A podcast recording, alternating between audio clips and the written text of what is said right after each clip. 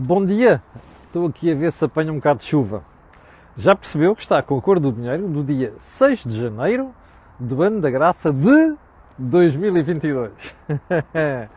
Bom, uh, já vamos dia 6, dia de Reis, e hoje temos uma edição da cor do dinheiro muito chata. Eu já lhe vou explicar porquê, só queria, como há bocadinho estava aqui a testar o som, tive um problema de som, gostava só que me confirmassem se está tudo bem para cima. E eu já lhe vou explicar porque é que a conversa de hoje é uma conversa muito chata. Porque eu vou ter que revelar aqui informações que gostava de não revelar. E porque eu gostava que tivesse sido o Dr. Rui Rio a questionar Catarina Martins sobre aquilo que eu vou contar hoje, ok? E um, vou também fazer aqui várias perguntas sobre o comportamento de analistas que depois nas televisões põem-se a botar faladura sobre, uh, sobre uh, os debates que utilizam argumentos impensáveis, mas eu já lá vou. Vamos começar então pelo período de ordem do dia. Não sei antes lembrar, nós tivemos ontem o Think Tank, foi uma edição brilhantíssima, brilhantíssima, vale a pena você ir lá ver. Aliás, já tínhamos ontem em direto 2.400 pessoas no, no Think Tank, era uma coisa que já não atingimos nos últimos três meses. Um, mas eh, dizia eu que foi brilhantíssima, porquê? Porque faz uma análise muito realista daquilo que é os debates do que é que é a política portuguesa e o que é que nós podemos esperar nas próximas eleições. Vá lá ver, foi com o Jorge Marrão, com o Joaquim Aguiar, como sempre, um, e gostava também de lembrar, antes de irmos ao programa de hoje, que este canal tem uma parceria com a Prozis, de que muito se orgulha, aliás, e este disclosure fica feito. E que significa que quando você for ao site fazer compras, na saída, lá no cupom promocional escreve o meu nome, Camilo, e tem um desconto de 10%. Bom, vamos então ao programa de hoje, que vai ser um programa muito chato, como eu disse. Então é assim. Em primeiro lugar, Estava eu ontem a terminar a cor do dinheiro matinal e recebi um vídeo enviado por uns amigos meus sobre aquele, já, já é viral e já foi analisado nas televisões, a violência sobre um agente da Polícia Municipal de Lisboa, ali na zona do Cais do Sodré. Um, eu a primeira coisa que, que, que, me perguntei depois de ver aquele vídeo foi se aquele agente da polícia tivesse sacado da pistola e dado um tiro para o ar ou dois, o que é que teria acontecido? Provavelmente, provavelmente o que aconteceu no outro dia, quando um polícia, num jogo de futebol, deu tiros para o ar. Bom, a segunda pergunta que me fiz a mim mesmo foi: e se o polícia, perante uma ameaça física iminente e em curso, não só iminente, mas em curso, tivesse dado um tiro nas pernas daquele energúmedo? O que é que teria acontecido? Provavelmente eu estava preso, ou suspenso, não é? E provavelmente você estaria a assistir a uma cena parecida com o soldado da GNR que um dia deu um tiro numa carrinha de um assaltante. E esse energúmeno do assaltante levava a criança lá dentro. Depois morreu. E o GNR não só foi preso, como depois, quando saiu, perdeu o seu salário. Era isso que estaríamos a falar. Bom, há uma coisa que me espanta em Portugal. É a irresponsabilidade com que nós tratamos a função das forças de segurança.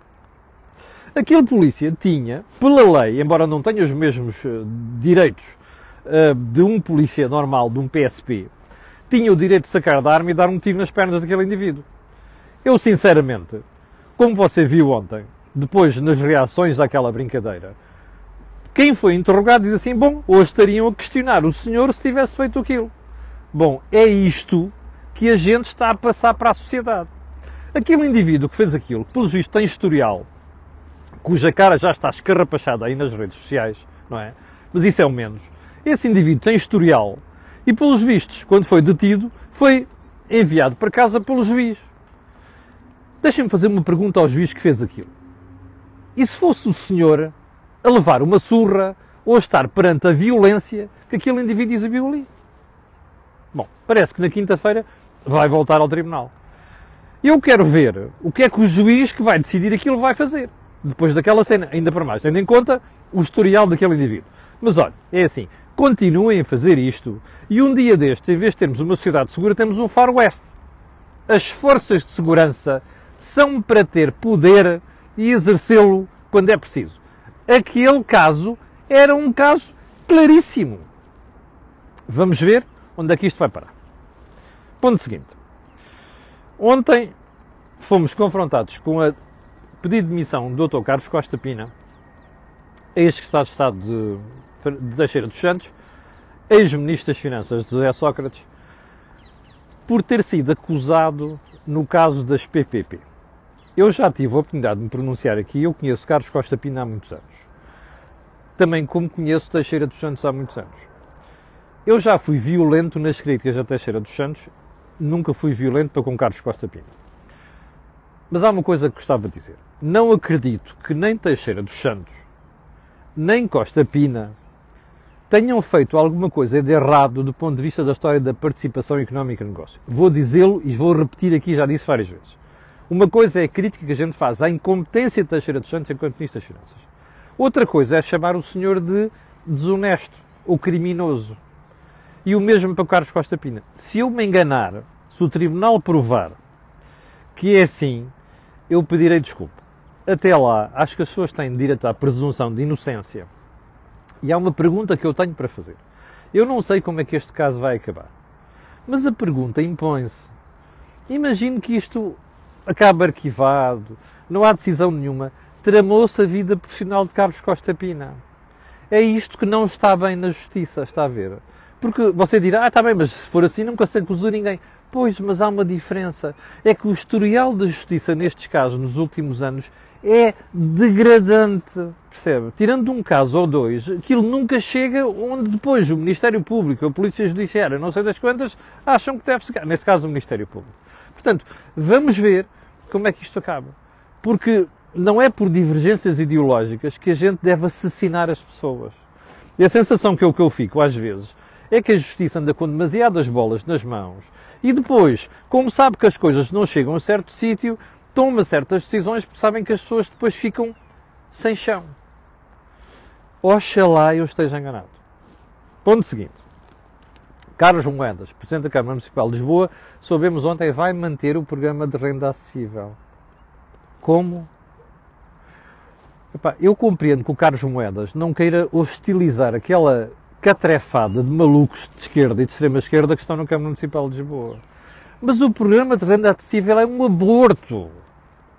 É um fracasso. Não há outro adjetivo para isto. É um fracasso. Eu compreendo que não se queira estar a. Bom, chego agora, mudo tudo que o outro anterior fez, mas espera aí, aquilo está mal. Portanto, o que o Carlos Moedas tem que fazer e a sua equipa é pegar naquilo e dizer assim: o que é que não está bem aqui, vamos corrigir. Manter aquilo como está é um erro. É desperdiçar dinheiro do contribuinte ou do município, do, do município, se você quiser, num programa que é um aborto. Hei de voltar a este tema. O governo já fala do reforço da vacina para os miúdos e ainda nem todos estão vacinados. Oh meu Deus! Desculpa lá. 600 mil crianças elegíveis para vacina. 300 mil lá o que é vacinadas. Já, já está para preparar a segunda dose sem ter resolvido a primeira fase. Porreiro, pá.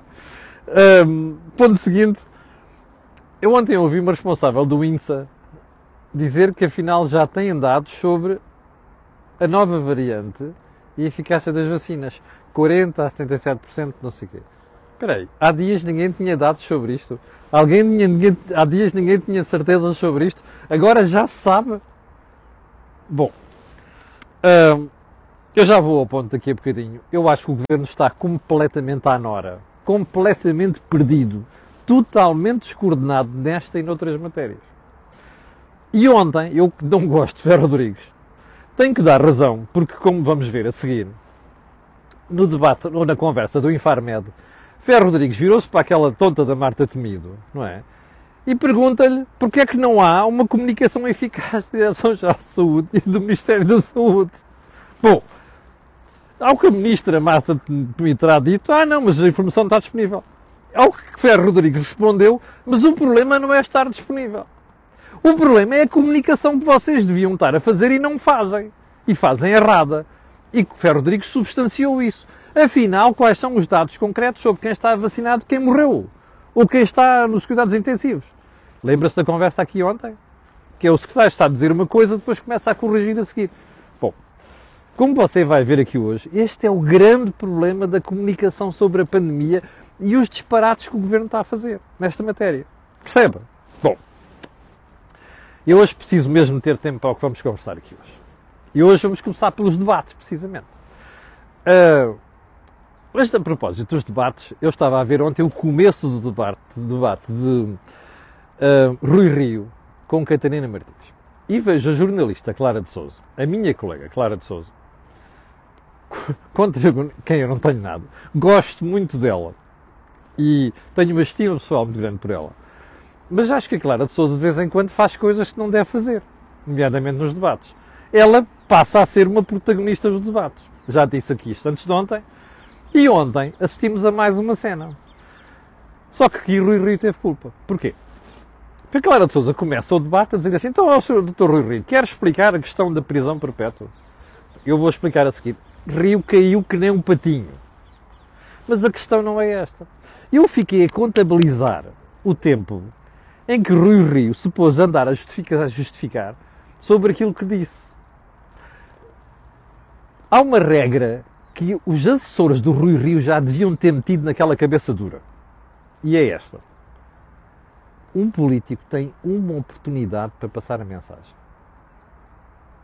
Tudo o que seja, eu não queria dizer isso. Eu queria dizer aquilo.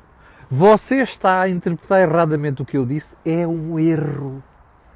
Não funciona. Percebem vocês que aconselham o Rui Rio? Espetem isto na cabeça do senhor. A culpa é dele. Depois os jornalistas aproveitam e outros. É óbvio. Os, e os adversários, óbvio. Bom, mas o que eu não percebo é como é que o senhor doutor Rui Rio, a senhora condutora do, do, do debate e a outra fulana que está. Do, outra fulana eu percebo. Passem cinco minutos do tempo total de uma entrevista a falar sobre prisão perpétua. Who the hell cares? Diga-me uma coisa, você acha que em Portugal alguém vai, vai questionar ou vai meter na legislação ou na Constituição ou na legislação penal a prisão perpétua? Não! Isso não tem interesse nenhum, percebe? Pois foi cinco minutos da porcaria do debate. A história da prisão perpétua. O que o Rui Rio devia ter dito era apenas isto. Clara, eu não sou a favor da prisão perpétua. Mais nada. E a seguir dizia assim, ó oh, Clara, eu compreendo que você queira fazer fé de ver à volta disto. Mas é assim, sabe o que é que eu estou interessado em fazer aqui? É falar da dívida. Porque nós estamos à beira de ter um dia um novo resgate. Eu quero falar da despesa.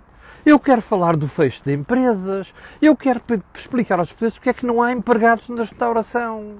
Era isto que o Rui Rio devia ter dito. Rui Rio devia ter dito assim: sabe o que é inflação, Clara? Vai comer o seu salário no próximo ano. Eu quero explicar isto aos portugueses. Passe cinco minutos de uma porcaria de um debate a discutir uma coisa que não interessa nada para os portugueses. Por iniciativa da, da senhora jornalista, nem que o Rui Rio cai e depois a outra, o tonta, vai atrás, não é? Dá-lhe jeito. Isto é uma estupidez. Ó oh, pessoal que assessora Rui Rio, ponham isto naquela cabeça dura.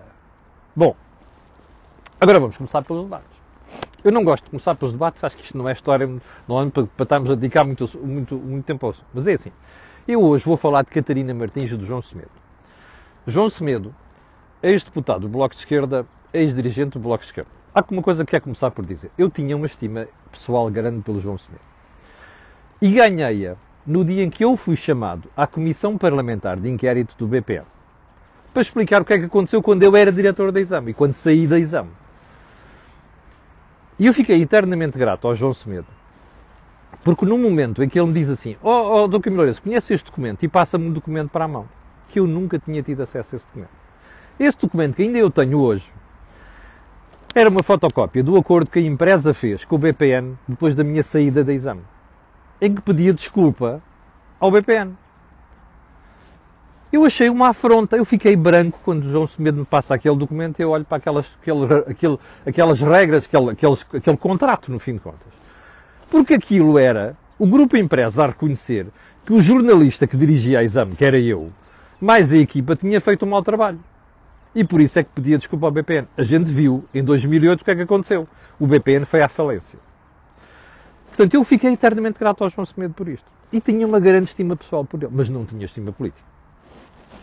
O João Semedo, nos anos seguintes, passou o tempo aí a mandar umas bocas para mim, porque eu apoiava a Troika, não sei quantos, mas pronto, isso faz parte né, da, da, da, vida política e da, da vida de cidadania. Portanto, não lhe levei isso a mal.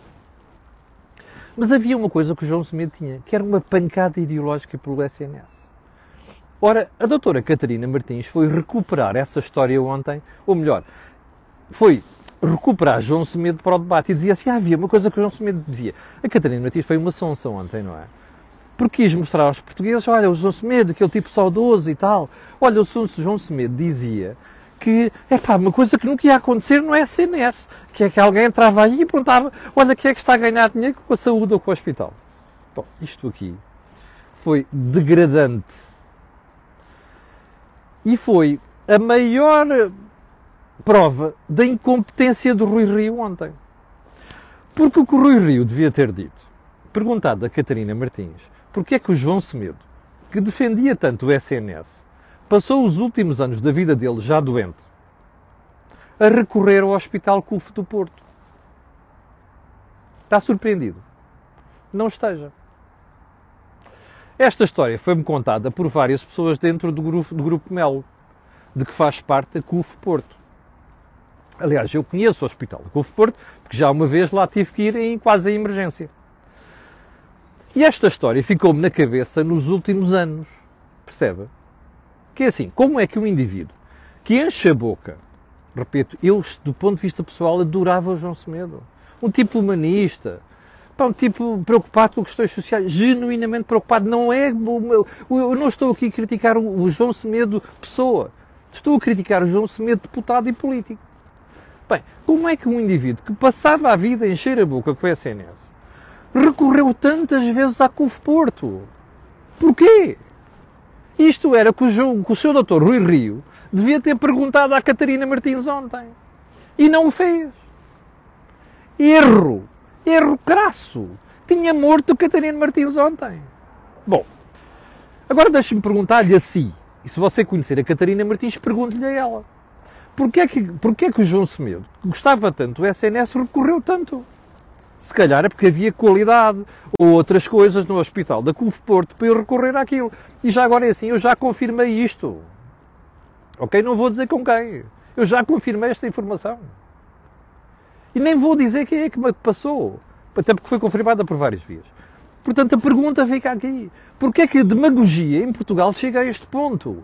Porque é que a gente deixa as Catarinas Martins deste mundo passearem-se desta maneira vergonhosa, percebe? A vomitar na ideologia e a vomitar em pancada ideológica por todo o lado, sem lhes dar uma surra. E ontem Rui Rio perdeu uma oportunidade histórica de dar uma surra em Catarina Martins. Está a ver o problema? Pronto. Está com... Preferia não ter falado disto, percebe? E já agora é assim. Eu, como sou cliente de outro hospital particular, chamado Hospital da Luz, eu sei de uma série de histórias de gente de esquerda que passa a vida a vomitar conversas sobre o SNS e que recorre ao Hospital da Luz e a outros hospitais privados. Eu gostava de saber porquê.